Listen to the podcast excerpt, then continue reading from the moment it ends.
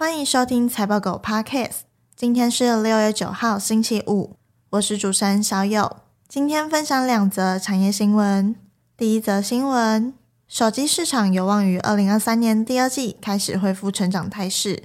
市场预期，手机市场从第二季开始恢复成长，已完成库存调整，并准备好迎接下半年的旺季。二零二三年第一季，全球智慧型手机产量 YOY 下降十九点五趴，自二零一四年以来的历史新低。大立光董事长预计下半年是传统旺季，拉货动能逐月增强，持续开发高规格产品，提高毛利率。生化家上游磊晶厂全新，生化家晶圆代工厂宏捷科和功率放大器制造商全讯科技，五月营收皆呈月成长。二手手机市场和维修市场活跃，预计二零二三年第二季智慧型手机产量 QoQ 增长五趴，YOY 下降十趴。三星将推出两款折叠机，预期对供应链业绩带来正向影响。这边的概念股有手机品牌、电子零组件。第二则新闻，面板旺季需求将至二零二三年第三季浮现，电视面板已达现金成本。中国六一八备货结束，需等到二零二三年第三季浮现新备货动能。IDC 数据显示，二零二三年四月大尺寸显示面板出货下降三点四趴，平板、笔电和电视面板出货量减至四到七趴，监视器微增三点一趴。虽然面板价格回升，但未扭转亏损，厂商调控价格加动率。下半年旺季需求备货到二零二三年第三季才明显，整体需求趋缓。六月价格涨幅收敛。IDC 预估二零二三年第二季各应用显示面板双数位增长。友达董事长表示，面板需求逐季成长，下半年市况改善，力争单季转盈。这边的概念股有 LCD 面板、LCD 面板模组。这边跟大家分享一下。这一集会是财报狗新闻短期内的最后一集了。小友有没有什么东西要来跟你的粉丝们告别的啊？谢谢大家的支持。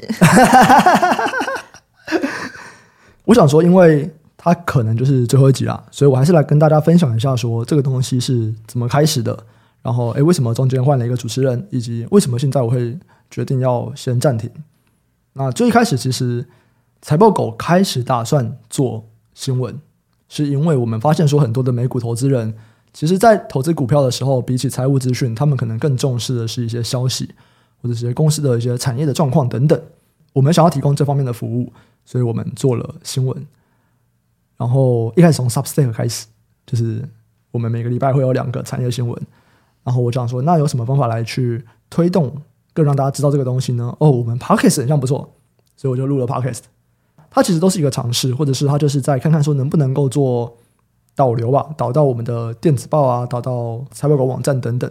再来，我其实对短影片一直很有兴趣，所以我想说，哦，那我们来录这个有没有可能也变成短影片？然后作为财报狗在短影片上面的某些尝试，就开始做这些东西嘛。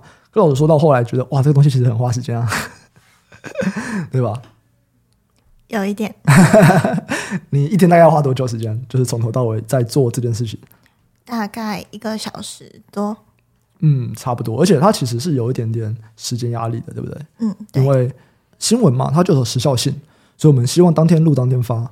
那这件事情其实会让我们在十二点到两点，其实就不能排其他事情，都有一个录新闻的这个时间压力。然后我觉得有点，就我不行了，我不行了，我就想说，那我要来找外包。然后找外包的过程中，我发现说：“哎，你也算可以，而且你连录都可以。”然后我干脆全部交给你。这就是为什么一开始会换主持人，就真的是因为是因为我的时间比较不够了。然后，哎，小友很像可以，那我就把这整个任务交给他。接下来，我觉得开始尝试一段时间，然后我觉得你做的非常非常好，至少没有出什么包啦。唯一一个包应该就是 DRAM 吧？哇，这好多人讲啊，这个嗯，我第一次听到 DRAM，还以为是新东西呢。我道歉。来道歉，对不起。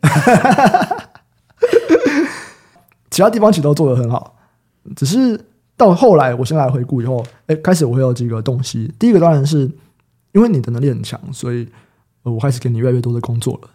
然后在考虑优先性的情况下面，我可能会觉得那不要让你在这边花这么多时间。再来就是，我开始去看一些数据，我会觉得说，短影片这个东西没有办法以这个形式来说，可能没有办法很好的去做曝光。对，那会需要别的尝试。对，所以这是第二个，就是说，那可是如果不做短影片，每天叫你花一个小时来弄这个东西，感觉投资报酬率就有点低了。第三个就是，某种程度来说，我觉得新闻在声音上面的形式，我还想要做更多不同的尝试。比方说，我们要不要 AI 来 AI 来讲讲看，对不对？我还有很多想要尝试的东西。在现在的财报狗 Podcast，其实它已经有非常多人收听了。在这个情况下面，我不太能够乱去做太多尝试性的东西，我不太能够去恶搞啊，或者是像哎，我们现在这样的对话，其实它我把它放在最后嘛，它就是一个像彩蛋这样的东西。我也不太能够把它当做是整集的开头。我会觉得说，在这边做有点没有办法让我做太尝试性的东西。那我们可能再看看有没有什么其他地方能够做。不管怎么样，那个都是未来要规划的短影片，未来要怎么做，或者说在新闻的播报上面，我们还有哪些可以去尝试的方向。所以综合以上几点，我就觉得说，好，那这边我们就就先暂停。那接下来我们还有蛮多的东西会想要去尝试啊，想要去研究看看，你有什么想法？什么想法？任何想法。比方说，你在录这个过程啊，心路心路历程啊，是不是大家很好奇啊？有没有？然后你是完全不懂投资的嘛？对，你念了一大堆你完全听不懂的东西。在在前前面最开始几集，只要有英文，我都来跟他确认说：“欸，你知道这要怎么念吗？”你这个也要讲。啊，我想到一个啦。有些人在换主持人以后，他们有说，他们其实蛮喜欢听。以前我一开始可能会讲一些我最近看到的什么研究。感谢这个评论，我自己也很喜欢。就是我觉得很有趣，所以我才跟大家分享嘛。对，一开始只是我觉得，哇，这很有趣，我想来跟大家分享。到后面，他有点是为了准备而准备的时候，那个压力有点大。对，我首先我非常感谢有人喜欢这个东西，因为我真的也很喜欢。我也不知道，如果你还想看到怎么办？对，不过感谢支持，真的感谢支持。好啦，最后来跟大家说个拜拜吧，拜拜。